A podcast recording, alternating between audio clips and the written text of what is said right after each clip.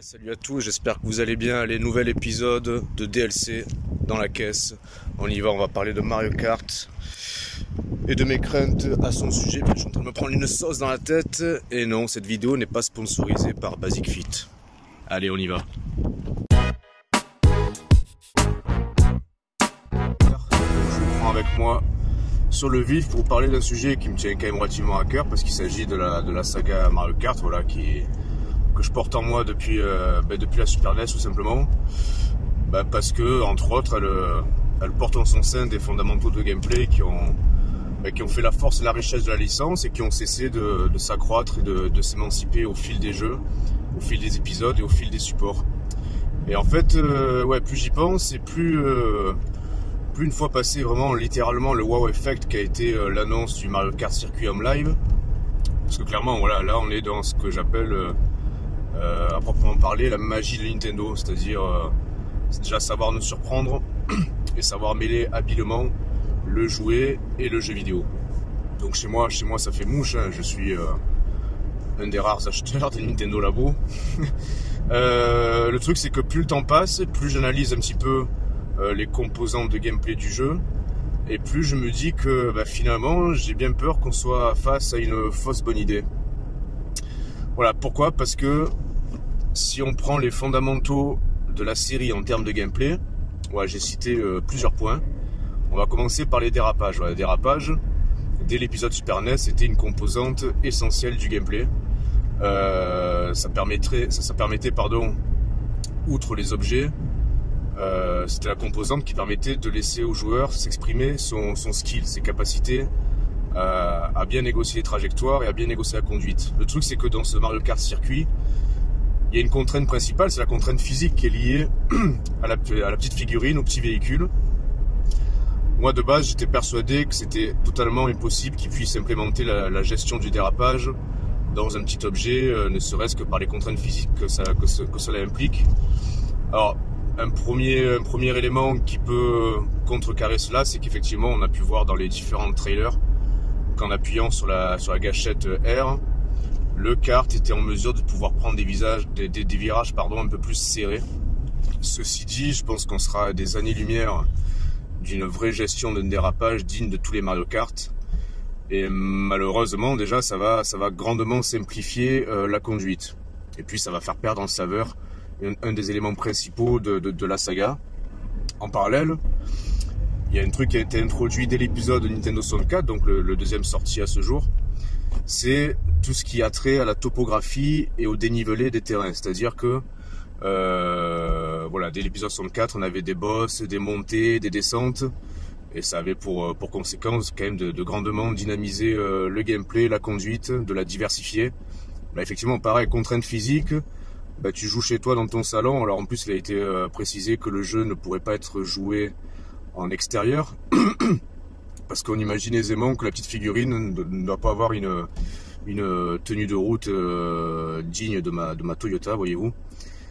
Et forcément, alors pareil, on va se retrouver donc d'une avec une conduite sans réelle gestion profonde du dérapage, et de deux, euh, sans dénivelé, sans topographie, sans saut, parce que les sauts aussi ont été introduits un peu plus tard, avec en plus une gestion de la réception du saut pour bénéficier d'un boost.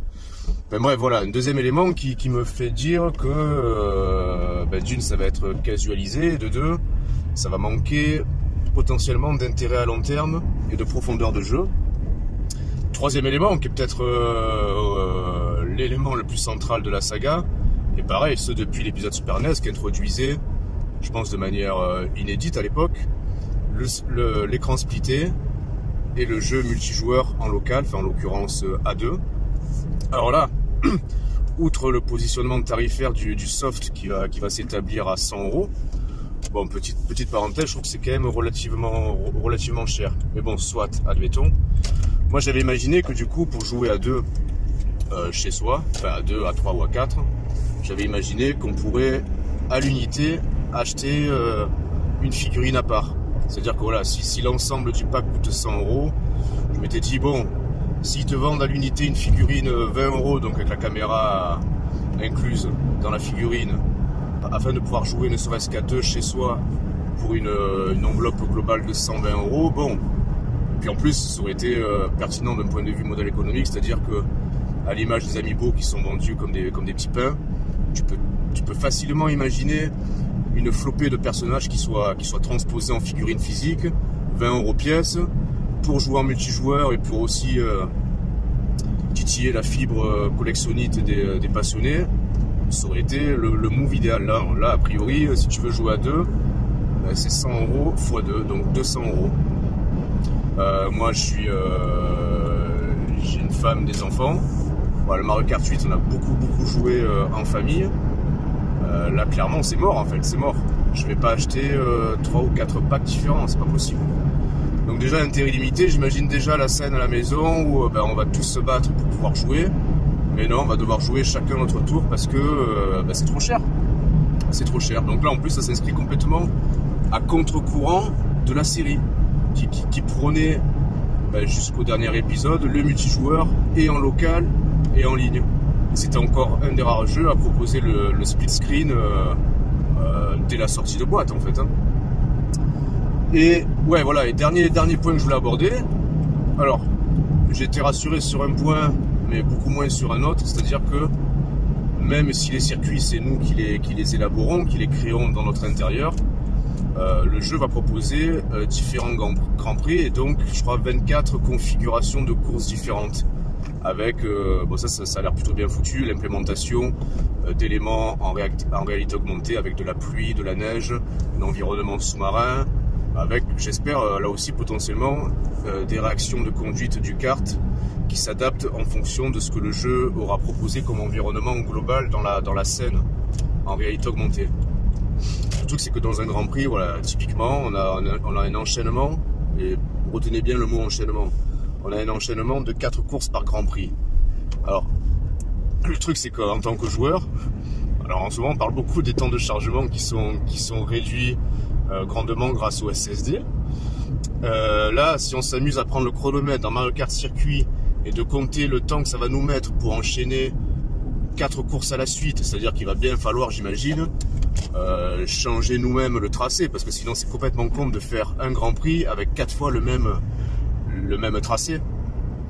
Donc étant donné que pour euh, élaborer chaque tracé, il faut dans un premier temps effectuer, déjà positionner les différents euh, portiques, puis faire un premier tour, un premier tour de chauffe pour tracer soi-même le, le parcours avec son propre carte.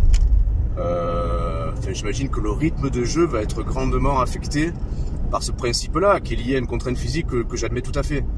Mais euh, se faire un Grand Prix, ça va être euh, relou, je pense, sincèrement. C'est-à-dire que, ouais, passer, enfin, grosso modo, j'ai trop peur du, syndrome Nintendo Labo, où en sortie de carton, bah ouais, c'est l'émerveillement. Voilà, on construisait nos, nos, pièces, nos pièces en carton. Là, pareil, on va, on va, élaborer nos, nos, circuits. Je vais imaginer des obstacles, euh, différentes configurations en fonction des pièces où je jouerai. Putain, je suis en train de faire une créneau là. Mais j'ai la caméra et celle-ci et la caméra de recul, c'est parfait. Double vision euh, périscopique. Euh, enfin, ça va vite devenir méga relou. Ouais, méga relou. Et puis en fait, on va se dire, ouais, putain, mais je vais me faire chier à imaginer un tracé, un circuit pour en fait, grosso modo, ça va être toujours pareil. Ben, je vais rouler sur du plat parce que le kart, tu peux pas, tu pourras pas faire des, des, tremplins artificiels chez toi parce qu'imagine que tu fais, que tu fasses sauter ton kart. Déjà, je sais même pas s'il aura la puissance nécessaire pour vraiment prendre des tremplins et décoller. Mais à la réception, c'est quasiment sûr que le kart ne va jamais atterrir sur ces quatre roues, donc tu vas faire des sorties de route. Si tu fais des sorties de route, qu'est-ce qui se passe en fait? Le, La course s'arrête ou tu es, en train, tu es obligé de prendre ton kart et de le remettre entre les deux portillons dans lesquels tu te trouvais? Enfin bref, ça, ça, ça, ça implique beaucoup euh, d'obstacles physiques que honnêtement Nintendo semble avoir euh, bien bien négocié parce que je pense qu'ils ont pensé à pas mal de choses. La gestion des objets là pour le coup c'est un des points forts de la série parce que ça apporte une dimension stratégique et ça a l'air d'avoir été respecté et en plus très bien implémenté avec une incidence directe euh, sur son carte physique. Mais voilà pour tout le reste, dérapage, topographie et dénivelé, multijoueur, euh, positionnement tarifaire et transition entre les courses et donc rythme de jeu ben, ces cinq éléments là qui sont qui sont qui sont pas anodins bah, ça me fait craindre au fait que ce soit une fausse bonne idée et que ça va vite euh, tomber. Euh... Enfin, ça va vite rester dans le carton en fait, je pense.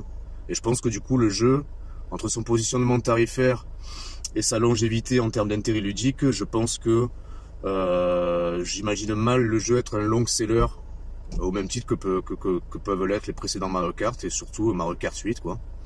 Donc voilà, écoutez, je viens d'arriver à destination. Il est l'heure pour moi de vous souhaiter une bonne journée. Je vous invite euh, vraiment à réagir en commentaire. Voilà, encore une fois, c'est pas pas un coup de gueule, c'est une, vraie crainte. Voilà, j'apprécie grandement la, la, prise de risque de Nintendo parce que franchement, il fallait le faire et je pense que c'est les rares qui sont en mesure de pouvoir proposer ça. Je pense que le jeu, somme toute, euh, sera très malin et très très inventif et relativement magique, mais manette en main, euh, figurine au sol, je pense que l'intérêt ludique va va être, va être mis, mis à mal. Allez, je vous embrasse et à bientôt pour d'autres passy et d'autres DLC. Ciao ciao